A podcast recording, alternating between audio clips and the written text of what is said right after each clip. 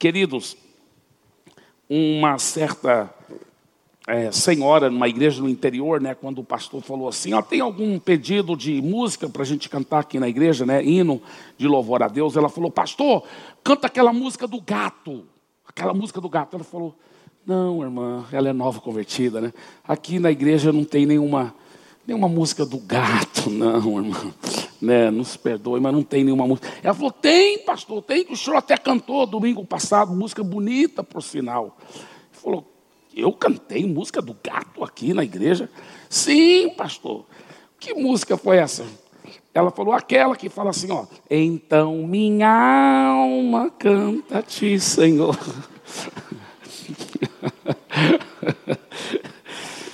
Bem, mas nós não cantamos música do gato, mas foi louvor maravilhoso, né? Louvor aqui da igreja e falando em louvor que atrai a presença manifesta de Deus. Nós vamos, nós estamos começando uma série hoje sobre favor.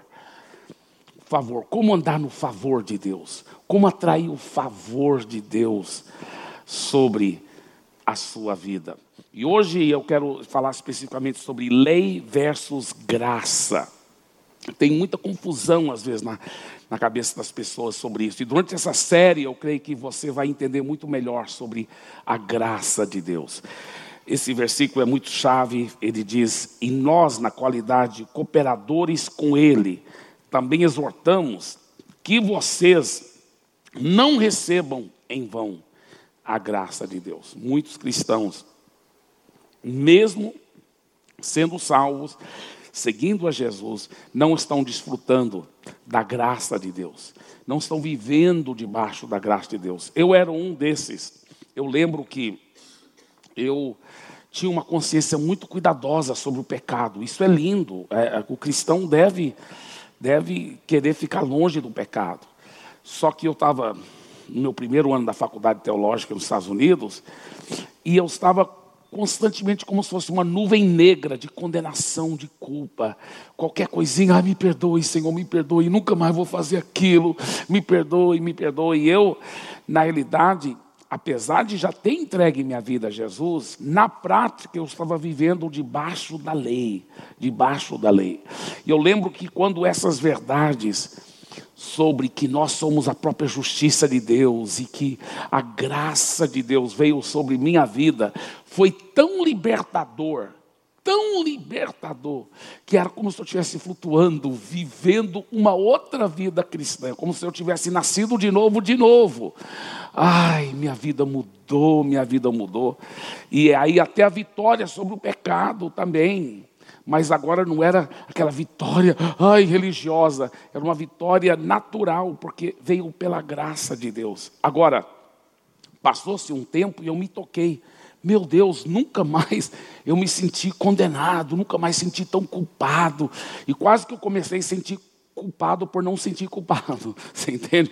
Porque a vida era tão boa, tão transformadora, tão gloriosa. Só que eu só pude realmente apreciar o valor da graça depois que eu entendi a condenação da lei. E muitos cristãos nunca entenderam nem a condenação da lei. Muitas pessoas que se chamam de cristãos.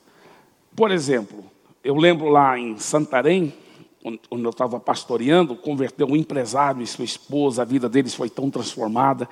E a irmã desse empresário, que também era uma empresária, ela disse para minha esposa, a irmã dele não era cristã, não tinha entregue a vida a Jesus. Ela disse: Não, para ele é muito bom. Tipo assim, como se ela, eu não precisava disso. Ele precisava, ele adulterava, traía a esposa, bebia, fazia tanta coisa errada. Eu não. Eu, como se ela estivesse falando, eu faço tudo certo. Para eu não preciso me converter, eu estou tudo bem. Qual era o problema dela? O problema dela é que nem a lei ela não tinha entendido ainda. Ela jamais ia poder valorizar a graça, porque nem a lei ela não estava entendendo. Por isso que a Bíblia fala que a lei, num certo sentido, é para ser pregado para as pessoas que ainda não entregaram a vida a Jesus, para elas entenderem que elas estão, sim, debaixo de condenação. A Bíblia fala: todos nós já pecamos e carecemos da glória de Deus. Então, se a, a pessoa não vai valorizar a graça se ela não tiver revelação da lei. Agora, Jesus teve esse mesmo tipo de situação quando um, um jovem Yapi, né? Hoje em dia seria como se fosse um executivo da Google, chegou e falou: Olha, eu estou bem, sou muito rico, muito rico, mas muito certinho, cumpro todos os mandamentos. Eu cumpro tudo, Jesus falou. Você está longe ainda, está faltando para você. Por quê? Porque ele se achava correto, certinho, certinho. A realidade, a Bíblia mostra isso aqui, que através da lei, nenhum ser humano, através da lei de Deus, da lei de Deus, através da lei de Deus, nenhum ser humano se une a Deus. A lei de Deus não consegue unir o ser humano a Deus. Mas por que Deus deu a lei então? Se a lei dele não consegue nos unir. Não é isso que é religião? Religião é, no, vem do latim, religare, é, se religar com Deus. E se a lei de Deus não nos consegue unir com Deus, então, para que, que serve a lei? Olha o que diz a palavra de Deus, Romanos 3, 19 a 20. Ora, sabemos que tudo que a lei diz é dito aos que vivem sob a lei, para que toda boca se cale e todo mundo seja culpável diante de Deus. Então a lei, ela veio não porque Deus acha que as pessoas vão dar conta de cumprir, ele sabe que não vão dar conta de cumprir. Quem acha que cumpre toda a lei, ele é o mais enganado de todos. Ele não está conseguindo cumprir toda a lei. A Bíblia fala que não há nenhum justo, nenhum sequer. Não há ninguém que dê conta de cumprir toda a lei. Só Jesus. Não tem ninguém. E a lei é dada justamente para ajudar as pessoas a entenderem que elas estão culpadas e condenadas diante de Deus.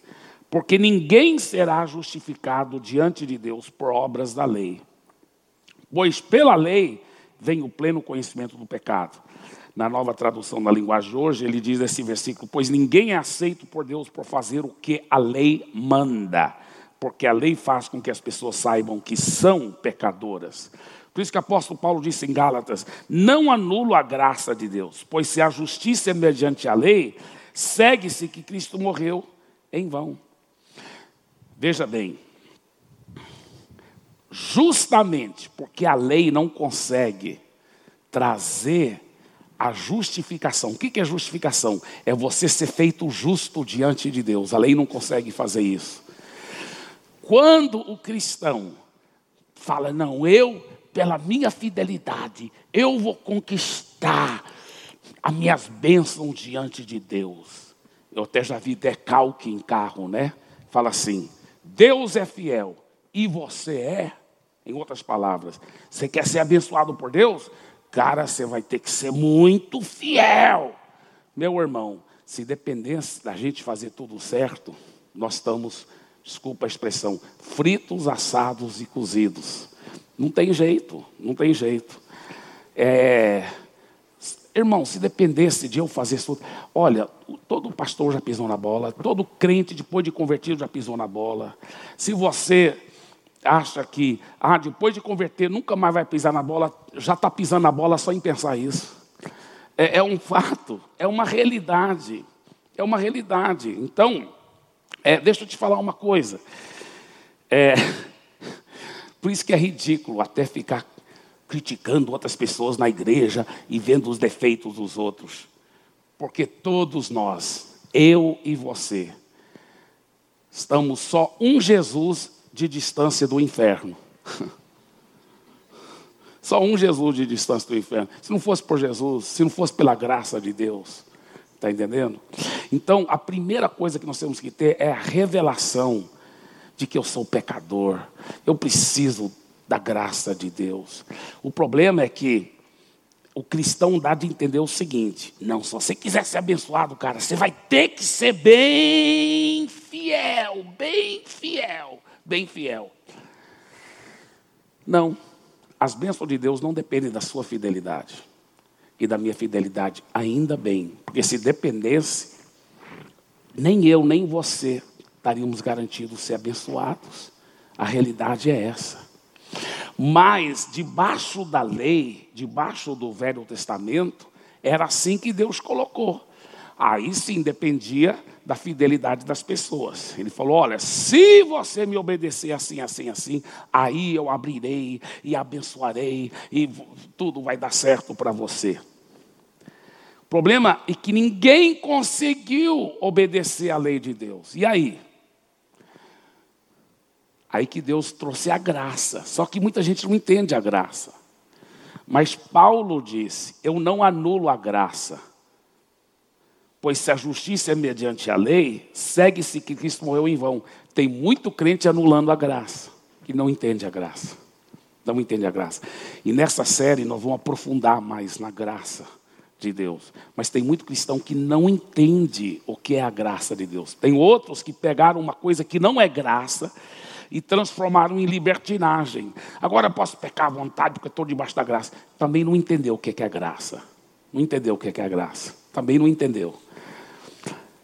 Quando você começa a ter revelação do que é graça, você começa a andar vitoriosamente. Você começa a vencer o pecado. Mas agora não para tentar alcançar a bênção de Deus, mas sim porque você tem revelação que você já alcançou a bênção de Deus, não pelos seus méritos, mas pela graça. O que é graça? Graça é favor não merecido. Graça é isso, favor não merecido de Deus sobre nós. Ai de nós, se ainda tivéssemos debaixo da lei. O grande problema é que a Bíblia dá de entender, se você só ler certas partes, que ainda estamos debaixo da lei. O que a Bíblia fala é que a lei até hoje permanece. E agora? Então esse é o nosso segundo ponto aí. E a lei? A lei permanece. A Bíblia diz isso claramente. E agora? Olha o que Jesus disse em Mateus 5. Não pensem que vim revogar a lei ou os profetas. Não vim acabar com a lei ou os profetas.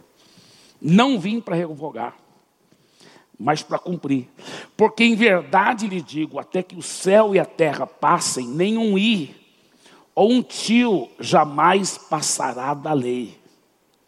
Meu Deus, a terra não está existindo até hoje? Falou: enquanto tem terra e céu, não vai passar nenhum i, nenhum tio da lei. Pronto. Então estamos fritos. Se estamos debaixo da lei ainda e ninguém dá conta de cumprir a lei, estamos fritos, pastor Eibe. E o pior, mas vai melhorar, viu? Só, só vai piorar um pouco para depois melhorar, tá? Olha aqui, Romanos 7. Ou vocês não sabem, irmãos, pois falo aos que conhecem a lei, que a lei tem domínio sobre uma pessoa enquanto ela está viva. Enquanto você está vivo, a lei tem domínio sobre você. Pastor, a lei tem domínio sobre mim enquanto eu estou vivo? Enquanto você está vivo, sim. Tá? Aí ele vai dar uma ilustração, tá? Ele vai dar uma ilustração, ele fala, por exemplo, a mulher casada está ligada pela lei a seu marido enquanto ele vive. Vamos supor que uma mulher está casada com um marido horrível. Horrível. Mas horrível mesmo. Ela pode simplesmente deixar o marido? Não vou deixar o marido. O que, que a Bíblia diz? Por exemplo, a mulher casada está ligada pela lei a seu marido enquanto ele vive. Mas se o marido morrer, ele, ela ficará livre da lei conjugal. Se ele morrer, aí ela está livre daquele carrasco, daquele horrível. Igual o cara que tinha morrido e o pastor estava lá fazendo culto fúnebre, elogiando, elogiando o defunto, né? E a, a esposa do defunto estava aqui, ela falou para o filho dela: vai lá ver se é o seu pai mesmo que está lá dentro, que o pastor está elogiando tanto. Nunca vi isso aí nele, né? Mas é, é, a realidade é que a, a Bíblia fala que nós estamos casados com a lei. E, e a lei não vai morrer. E agora? Aí que está a situação horrível. Eu e você estamos casados com a lei, e a lei não vai morrer, e agora? Olha, boa notícia, vou te falar. A lei não morreu. Mas você e eu morremos. Aí, por a gente morrer, a gente agora ressuscita e aí podemos casar com outro. Aleluia. É isso que a Bíblia ensina. Olha só, vamos ficar lendo aqui. Olha, fala: de modo que será considerada adulta se enquanto o marido estiver vivo, ela se unir contra o homem. Mas se o marido morrer, ela estará livre da lei, não será adulta se casar contra o homem. Assim, meus irmãos, também vocês morreram para a lei, por meio do corpo de Cristo. Quando Jesus morreu na cruz, ele pegou todo o ser humano, desde Adão até o último ser humano que ainda vai nascer e ele colocou todas as nossas naturezas pecaminosas dentro dele. E nós morremos juntamente com ele. Agora, quando você entrega a vida a Jesus, você toma posse dessa realidade e você ressuscita. Você ressuscita e agora você pode casar com outro. Com quem que você vai casar? Ele explica aqui no texto. Assim, meus irmãos, Versículo 4: Também vocês morreram para a lei por meio do corpo de Cristo, para que pertençam a outro. Quem é esse outro? A saber, aquele que ressuscitou. Então você é casado espiritualmente com Jesus. Com Jesus. A fim de frutifiquemos para Deus. Porque quando vivíamos segundo a carne, as paixões pecaminosas despertadas pela lei operavam em nossos membros, a fim de frutificarem para a morte. Agora, porém, estamos livres da lei. Diga, sou livre da lei. Diga, ele continua vivo. Só que eu morri. E aí eu legalmente pude me separar dele. E depois de ressuscitar, eu casei com outro. O nome dele é Jesus. Amém? Para todos vocês casados com Jesus, dê uma forte salva de palmas. Aleluia. Uau! Que coisa maravilhosa, que coisa linda. Sabe, quando Jesus morreu na cruz, ele levou todos os nossos pecados, de toda a humanidade. Você sabe que só tem um pecado que leva a pessoa à perdição, é de não receber pela fé aquilo que Jesus já fez por ela. Entendeu? Porque Jesus já levou, Deus não vai castigar o mesmo pecado duas vezes. E Jesus já foi castigado por todos os pecados da humanidade. Quando Jesus morreu, ele levou todos os seus pecados, passado, presente e futuro. Você fala assim: tudo bem, eu entendo que levou meus pecados do passado e do presente mas do futuro também? Claro. Quando ele morreu, você não tinha nascido ainda. Então todos os seus pecados estavam no futuro. e ele já morreu e levou todos. yes! Que bênção! Que coisa maravilhosa! Que vitória! Que graça! Isso que é graça. É você receber o que ele já fez por você. É você receber o que ele já fez por você. Mas, pastor Eibe, podemos ser justos diante de Deus? Podemos ser justos diante de Deus? Olha o que diz a Bíblia. Como está escrito, não há justo nenhum sequer. Isto estava escrito o quê? Na lei. Não há nenhum justo. Todos pecaram, todos carecem da glória de Deus. Mas ele continua, versículo 19. Ora, sabemos que tudo que a lei diz é dito aos que vivem sob a lei, para que toda boca se cale e todo o mundo seja culpável diante de Deus. Porque ninguém será justificado diante de Deus por obras da lei. Pois pela lei vem o pleno conhecimento do pecado. Então ele fala, o que, que é a palavra justificado? Uma palavra erudita, mas que quer dizer ser feito justo, ou ser feito na perfeição de Deus. Ser regenerado na perfeição de Deus, ser feito perfeição de Deus.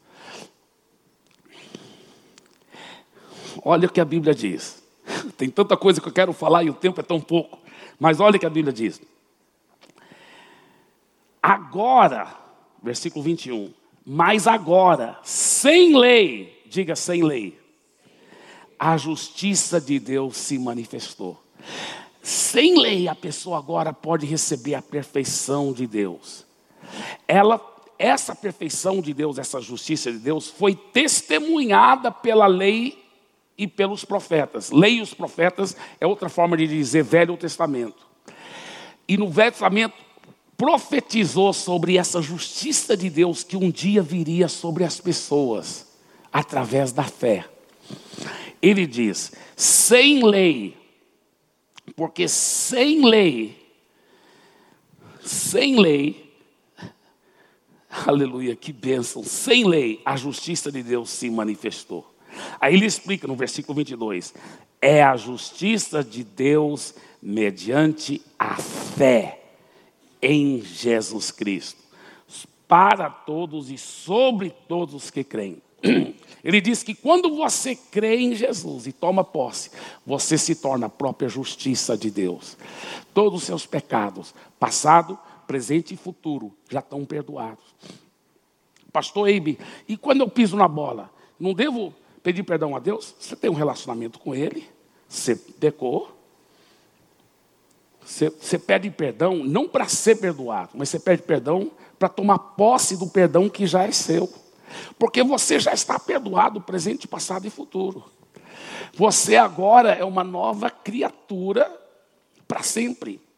Agora escuta bem, escuta bem. Isso é através da fé. É pela fé que recebemos e pela fé que continuamos. Pela fé. Está entendendo? Então, não é pelas obras, é pela fé que você é salvo. Não é pelas obras que você continua salvo, é pela fé. Pela fé que você continua tomando posse disso. Tá certo? Por isso que ele diz, olha o versículo, eu amo isso aqui, olha só. Vamos ler versículo 22 em diante.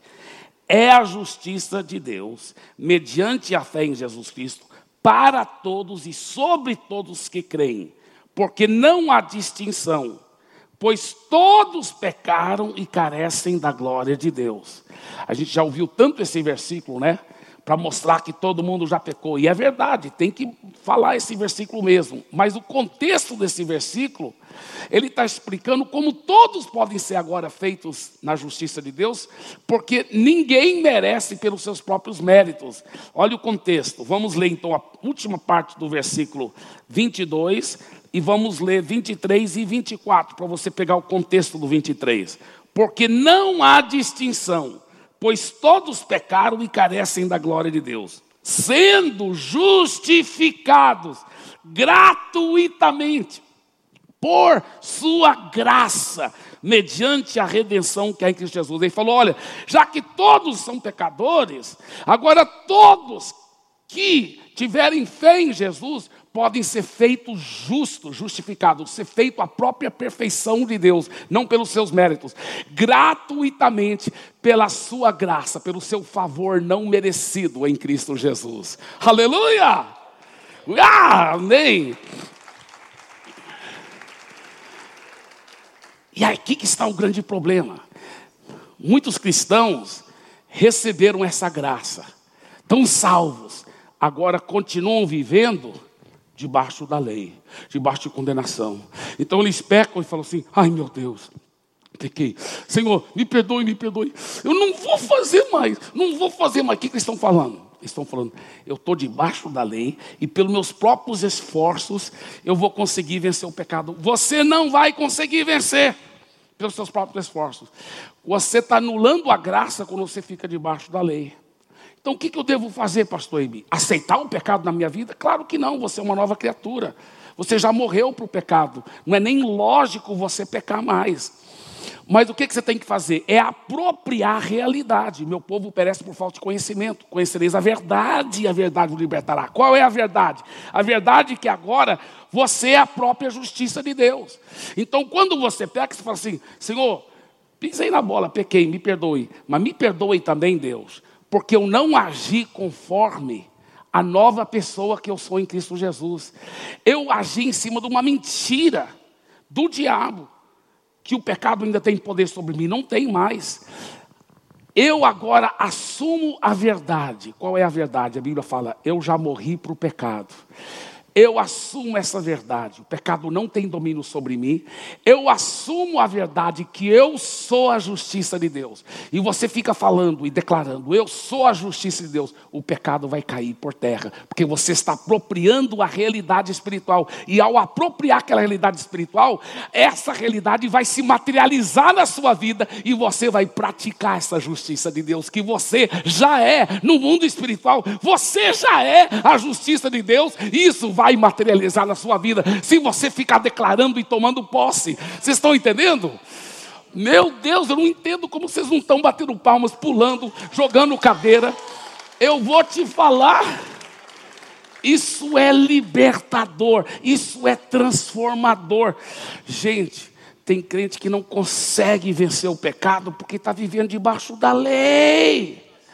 Ele está vivendo debaixo da lei. Mas quando você começa a ter revelação que você é a própria justiça de Deus, e você fica declarando isso, essa realidade vai materializar na sua vida. Porque você está debaixo da graça, você não está debaixo da lei mais. Agora, deixa eu falar uma coisa. Essas verdades, elas têm que ser ensopadas. Eu sei que talvez foi até a razão que todo mundo ficou meio parado. Porque você está ensopando as verdades, né? Mas na medida que você vai ensopando essas verdades, elas vão entrando, sua vida muda. Sua vida muda. Quantas pessoas estavam viciadas em pornografia? Quantos homens viciados em pornografia? Toda vez que via aquela pornografia, se sentiam tão sujos. Perdoe, Senhor. Nunca mais eu vou fazer, nunca mais. O que, que estão fazendo? Força do braço, força da carne estão debaixo da lei. Quantos estavam fazendo assim e não conseguiam vencer a pornografia? Mas ao ter revelação que eles eram justiça de Deus, olha a mudança, olha a mudança. Caíram em pornografia. Aí eles falam: Senhor, me perdoe, porque isso não sou eu. Eu sou uma nova criatura, eu já morri para o pecado. Me perdoe. Eu sei que o Senhor já me perdoou, presente, passado e futuro.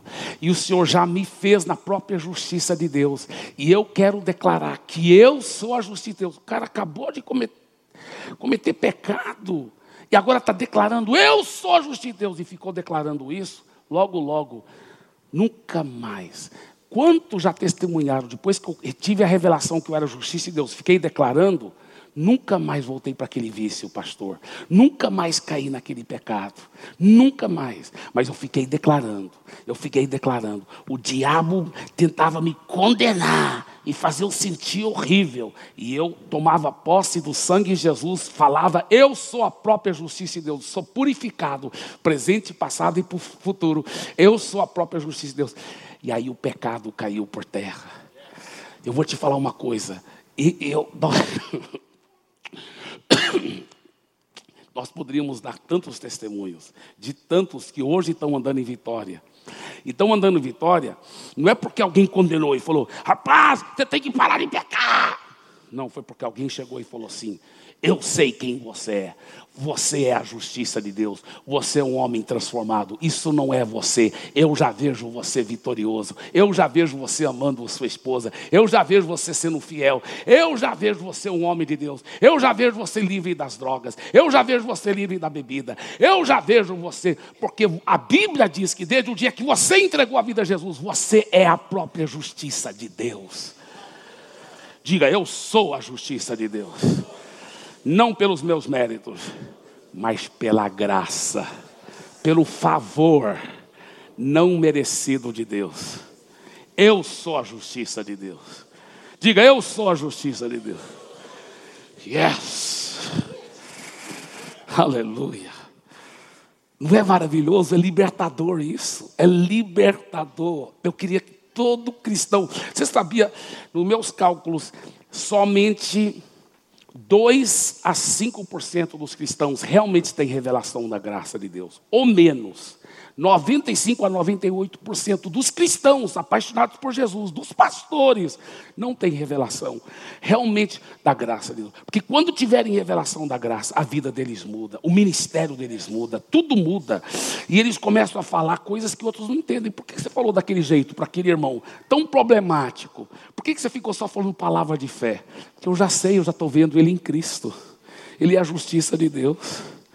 É uma coisa maravilhosa. Muda toda a sua vida cristã. Muda, muda, muda tudo. Ah, tem tanto que eu poderia falar aqui, mas vamos já para o nosso quarto grande ponto aqui. A grande troca na cruz do Calvário. Olha a troca que aconteceu na cruz do Calvário. Aquele que não conheceu o pecado, quem era esse? Jesus. Ele o fez pecado por nós, para que nele fôssemos feitos justiça de Deus.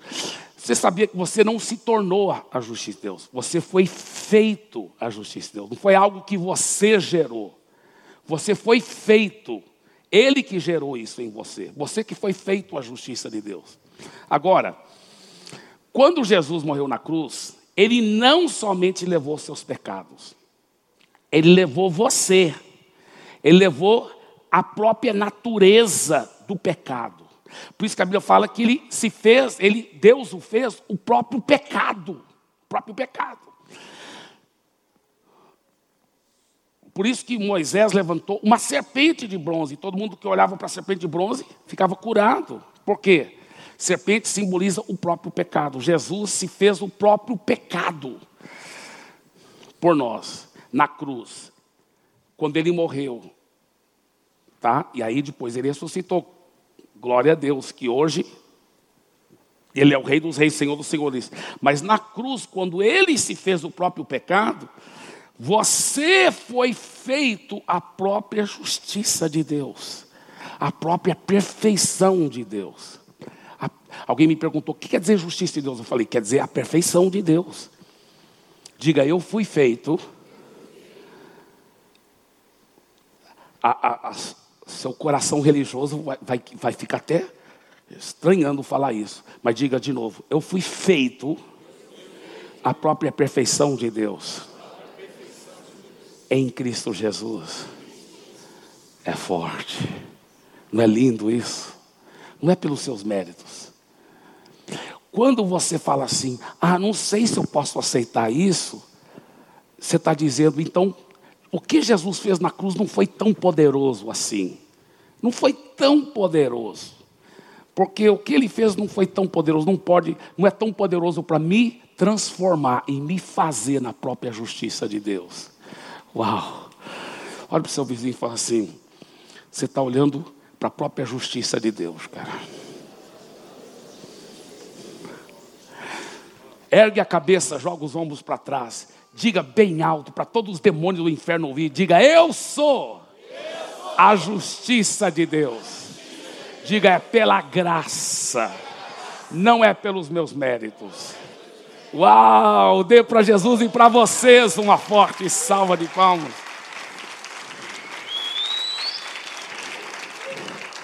Ele diz o seguinte: se pela ofensa de um e por meio de um só reinou a morte, muito mais os que recebem a abundância da graça.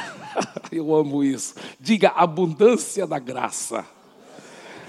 E o dom da justiça. O que é dom? Dom quer dizer presente. Deus te deu como um presente, não merecido totalmente um favor não merecido. Ele te deu o presente da justiça. Ele falou: quando você recebe esse presente não merecido, o favor de Deus, da própria justiça, da própria perfeição de Deus, olha o que ele diz: quando você recebe isso, reinarão em vida. Eu investiguei essa palavra no grego, porque o Novo Testamento foi escrito no grego. Então eu investiguei no original essa palavra reinarão. Sabe o que é?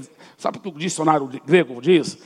Exercitar poder real, ser rei, reinar, exercer a mais alta influência. Ele diz que quando você recebe e tem revelação que você é a própria justiça de Deus, você reina nesta vida, você exerce influência, você que domina as circunstâncias, não é as circunstâncias que te dominam, você que reina, você reinará como rei nesta vida, por meio de um só, a saber, Jesus Cristo. Olha para o seu vizinho e fala assim: desconfiava que você tinha sangue azul mesmo, aleluia, glória a Deus. Amém. Esse próximo texto nós vamos deixar para a semana que vem, que semana que vem, talvez da série toda, vai ser é, meu domingo favorito, tá? Então vai ser muito precioso. Traga seus pais, mas não vai só abençoar os pais, não, vai abençoar a todos. A paternidade com graça. Agora, voltemos para o primeiro versículo que eu li para vocês. E nós, na qualidade de cooperadores com ele, também exortamos aqui vocês: não recebam em vão a graça de Deus. Tá. Olha só, Deus está falando. Eu não quero que vocês, meus filhos, recebam em vão a minha graça. Qual o contexto que está esse versículo? Você sabe que a Bíblia, quando foi escrita originalmente, inspirada pelo Espírito Santo, por homens de Deus, não estava separado em versículos e capítulos. Qual é o versículo bem antes? Esse versículo é 2 Coríntios 6, 1. O versículo bem antes era o último versículo do capítulo 5. Qual o versículo bem antes? nós já estudamos. E agora nós vamos ler os dois juntos como eles estavam originalmente no texto original. Aquele que não conheceu o pecado, ele o fez pecado por nós, para que nele fôssemos feitos na própria justiça de Deus. E nós, na qualidade de cooperadores com eles, nós, os pregadores, os pastores, nós estamos exortando a vocês, a vocês, para não receber em vão essa graça. Não receba em vão, vão essa graça. Deus te fez na própria justiça dele, não receba isso em vão. Pastor, como vencer o pecado? É não receber em vão essa graça. Começa a declarar todo dia: Eu sou a justiça de Deus. Eu não recebo em vão a graça de Deus sobre a minha vida. Eu não recebo em vão a graça de Deus. Eu achei muito interessante que eu estava ouvindo um homem de Deus pregar. E ele disse que ele pregava assim antes para as pessoas. Eu lamento dizer que talvez eu também pregava assim antes. Não há nada de errado com Deus. Deus é o mesmo, ontem, hoje, eternamente. Se você está no buraco, na fossa, você está pobre, você está doente, Saiba que o mesmo Deus que curou as multidões e nunca rejeitou ninguém, Ele é o mesmo, não tem nada errado com Deus. E não tem nada errado com as promessas de Deus. São as mesmas até hoje, ontem, hoje e eternamente. Não tem nada errado com Deus, não tem nada errado com a palavra de Deus. Se tem alguma coisa errada é com você. Está vendo como, sem perceber, até nós pastores acabamos indo para a lei? Sabe o que Deus falou para esse homem de Deus? Achei lindo o que Deus falou para ele. Deus falou para ele: Meu filho, pare de desqualificar o meu povo. Você está pregando para eles como se eu já não tivesse resolvido o problema na cruz. Olha só. Aí ele teve a revelação. Ele começou a pregar da forma correta. Se você hoje está doente, se você hoje está com problema, quero que você saiba que não tem nada errado com Deus, Ele é o mesmo. Não tem nada errado com a Sua palavra, as Suas promessas são as mesmas. E agora? E agora? Não tem nada errado com você, pela sua fé naquilo que Jesus já fez na cruz. Então agora é só você receber o que já é seu, a sua cura, a sua vitória. Receba pela fé. Yes, yes, yes, yes.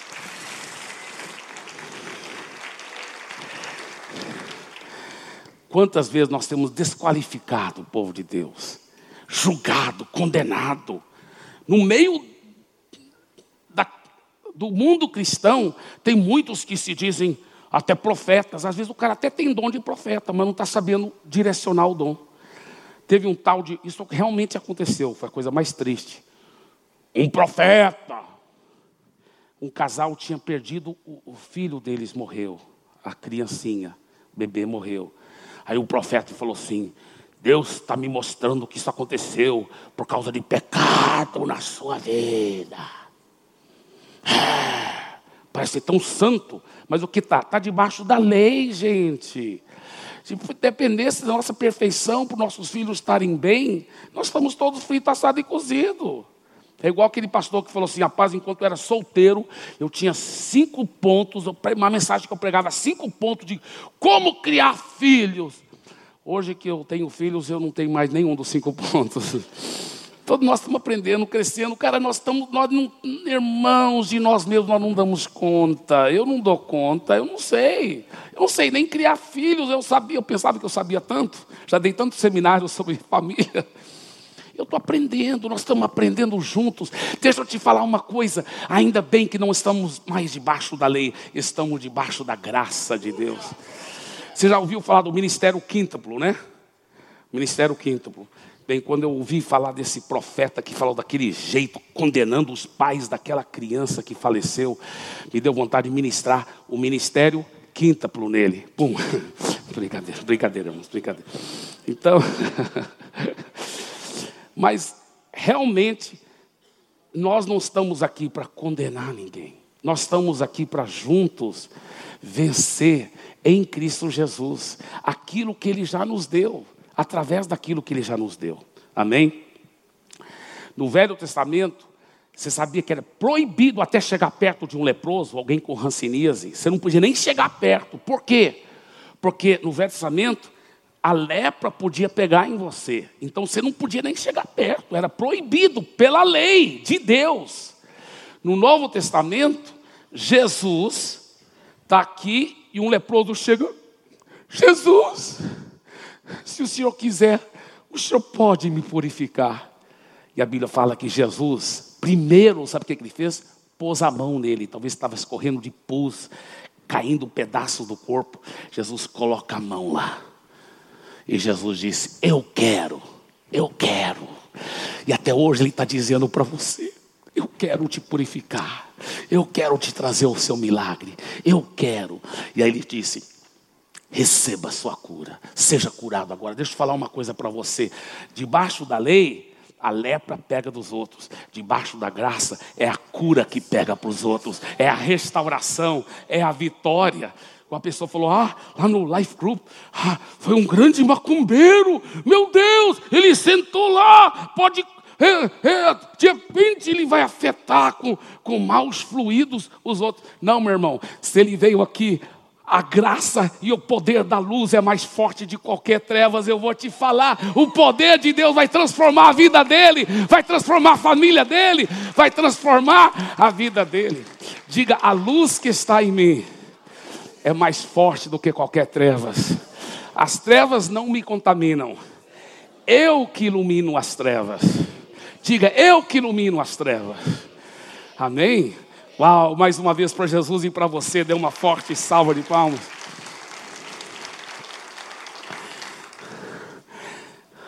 Não receba em vão a graça de Deus. Para encerrar aqui, eu quero contar dois testemunhos rápidos. Lá em Fortaleza, enquanto eu estava pastoreando lá, converteu um homem pelo nome de Hermes, um grande empresário. Um cara que parecia ter muito sucesso. Ele foi para a nossa igreja de acidente. Com um empresário da nossa igreja falou assim: vai comigo lá, para uma comunidade. Ele estava querendo dizer comunidade cristã, né? O empresário, que se achava muito certinho, muito religiosinho, ele pensou, é uma comunidade carente, nós vamos ajudar. Ele falou, eu vou sim com você lá para ajudar nessa comunidade carente. Aí, vamos lá. Não, a comunidade que eu digo é minha igreja. Ah, sua igreja? Tá, eu vou. Chegaram lá, ouviu a palavra de. Foi até o pastor Sabá que estava pregando aquele dia. Eu estava viajando. O pastor Sabá era o pastor de Boa Vista, Roraima, e estava conosco em Fortaleza. Eu pedi o pastor Sabá, prega para mim porque eu estou viajando. E ele converteu. O Hermes Monteiro converteu. Mostra aí a foto do Hermes. Esse cara aí. Parecia tão perfeita a vida dele. Parecia um daqueles tipos que não precisava de Jesus. Mas vai cavar na vida dele, ele depois admitiu. Pastor Eibe, apesar de ser um grande empresário com tanto sucesso, ganhando prêmios e tudo mais, rapaz, você sabe que desde jovem eu tinha uma maconhinha que eu não, eu não conseguia me libertar da maconha. Você sabe que eu traía minha esposa, minha esposa grande odontóloga, mas eu traía ela em vez em quando. Você sabe que ela estava entrando em depressão profunda. Você sabe que meu casamento teria acabado. Sabe que minha vida parecia tão perfeita, tão correta, tão religiosa, mas não estava legal. Mas quando eu ouvi a palavra de Deus aquele dia, eu entreguei minha vida a Jesus e tudo mudou. Aliás, ele falou para mim, depois que explodiu as empresas dele, prosperou, Deus mudou a vida dele. Começou a ganhar prêmios. Hoje é um master coach, além de ser empresário. Mostra aí, isso aí é a esposa dele, a Paulinha, tão preciosa, que casal lindos. Olha só essa foto aí com o pastor deles. Esse pastor é, é muito bonito, né? Olha só. Olha, não, peraí, não fica mostrando do pastor. Estou brincando, estou brincando. Brincadeira. Essa família dele, ele tem esses quatro filhos lindos. Ele é muito abençoado por Deus. Mostra mais alguma foto aí dele, se tiver. Não tem, não, né? Tem uma foto que eu mandei, mas eu acho que não era boa resolução, por isso não... mas ele, ele, ele eu estava agora em Fortaleza pregando domingo passado. Ele que ministrou oferta. Cara, é, um, é uma sumidade. Ele é precioso demais. Eu estava em Fortaleza, agora, domingo passado, além de ver o Hermes, eu vi um outro irmão lá. Esse irmão era o contrário. Quando eu primeiro conheci ele, era lá no, na comunidade carente. Ele era colega de um outro, o outro já tinha morrido, porque eles só viviam tomando droga e bebendo, o dia todo, o dia todo, o dia todo, o dia todo. E o outro já tinha morrido, com o fígado, fígado totalmente estourado. E o pessoal lá da, da favela dizia assim: o Marcelo vai morrer do mesmo jeito, o colega dele já morreu, ele já vai morrer, pode, pode ver, pode marcar nossos. Eu falava: não, ele não vai morrer. Ele vai entregar, e entregou a vida a Jesus. Só que tem um problema entregou a vida a Jesus, aí não conseguia parar de beber. Ele não conseguia parar de, parar de tomar drogas. E ele falou para mim, pastor, por que eu não consigo? Eu falei, porque você ainda não tem fé naquilo que já aconteceu em você. Você é uma nova criatura. Você é a própria justiça de Deus. Não aceite essas mentiras do diabo. Ele falou: Como que eu ajudo minha fé? Eu falei: Lê a Bíblia em casa, vai muito para a igreja. Ele falou: Mas eu posso ir para a igreja bêbado, drogado? Pode. Ele chegava lá tudo doidão. E eu falava para outro, outros colegas, né, pastores, senta ao lado dele, não deixa ele fazer nenhuma bagunça, mas deixa ele só ouvindo a palavra. E ele ficava lá só recebendo a palavra, recebendo a palavra, recebendo a palavra. Um dia ele apareceu no nosso condomínio. Aí chamaram lá do, da portaria. Marcelo está aqui, mas está bêbado ou está drogado. Tá? Minha esposa falou, amor, você não pode deixar esses caras ficar entrando no condomínio. O pessoal do condomínio vai começar a reclamar. Eu falei, ele não vai entrar. Eu que vou sair. Era noite. Saí do condomínio, sentei na calçada com ele lá fora. Ele falou, pastor, deixa eu morrer. Deixa eu. Eu falei, você não vai morrer. Você vai ser um homem de Deus. Você vai ser um grande pastor. Eu já te vejo liberto, transformado. Deixa eu morrer, pastor. Por que você ainda acredita em mim? Eu tenho certeza daquilo que Jesus já fez na sua vida. Você entregou a vida a Jesus, não entregou? Entreguei. Então você é a própria justiça de Deus. Você é um homem de Deus. Já te vejo assim. Um dia minha esposa estava voltando lá da, da comunidade carente. Ela falou: Amor, eu estava passando na frente da barraca do Marcelo, lá na comunidade carente. Eu vi uma nuvem negra em cima da barraca dele, amor eu tenho um pressentimento que alguma coisa horrível está acontecendo com o Marcelo. Eu falei, eu vou lá agora. Tirei meu relógio, tirei a carteira, tirei as coisas. E fui lá. Fui lá para a comunidade carente. Irmãos, cheguei na, na frente da barraca dele, bati palma, ninguém atendeu. Fui correndo, entrei quando eu vi. Se eu tivesse chego, chegado lá cinco minutos mais tarde, talvez teria sido tarde demais. Sabe onde estava o Marcelo? em cima de um tamborete. Ele tinha amarrado uma corda, tinha feito um laço e estava colocando naquele momento o laço na cabeça dele. Naquele momento. Eu subi lá, desamarrei a corda, levei a, acorda para um, a casa de um outro irmão. Falei, não, não entregue isso para o Marcelo, até que a gente saiba que ele está tudo bem. Falei, Marcelo, deixa eu morrer, pastor, deixa eu morrer, não presto, nunca vou conseguir vencer. Falei, em Cristo Jesus você já venceu, você é o mais que vencedor. Já te vejo, homem de Deus, já te vejo vitorioso. E ele falou, ele ficou indo, e ficou indo para a igreja, mesmo bebo, mas ficou ouvindo a palavra. Ele começou a declarar: Eu sou a justiça. Ele começou a ter revelação. Essas verdades, elas têm que ser ensopadas. Não adianta você só ouvir essa palavra uma vez. Você tem que ouvir essas palavras muitas vezes. Quando ela ensopou, eu sou a justiça de Deus. Irmãos, ele não só venceu todas as drogas, toda a bebida, mas foi uma vitória tão linda. Ele não tinha nem dentes, nem documento, nada. Hoje, é, só para você ver, a igreja ajudou ele a pegar documentos e tudo, pegou emprego. Depois ele falou, pastor, não estou morando lá no bairro popular mais não. Eu já estou com uma casa muito linda. Depois ele tinha a própria casa própria dele, prosperando os negócios dele, a firma dele. Começou a ajudar outros que estavam viciados em drogas numa casa de recuperação. Falou, pastor, você quer ver a casa de recuperação que eu estou liderando? Falei, quero. É meio longe, fora da cidade. Você vai lá comigo? Eu vou, Marcelo, eu vou. Ele falou, pastor, é, é, eu falei, eu, eu, te apanho aonde, Marcelo? Ele falou, não, eu vou te apanhar. Como que você vai me apanhar? No meu carro, Deus me deu um carro. Carro bonito dele. E agora ele entrou dentro do condomínio com carro e tudo. Homem de Deus, homem de Deus. Me levou lá aquele monte de homens e rapazes. Hoje ele não lidera mais casa de operação, mas ele é um homem de Deus. Eu falei ontem com o pastor Sandro e com o Marcelo também, por telefone. Ele é uma benção. Mas naquela época ele estava liderando uma casa de recuperação. Ele falou para aqueles homens e aqueles rapazes: Está vendo esse homem aqui?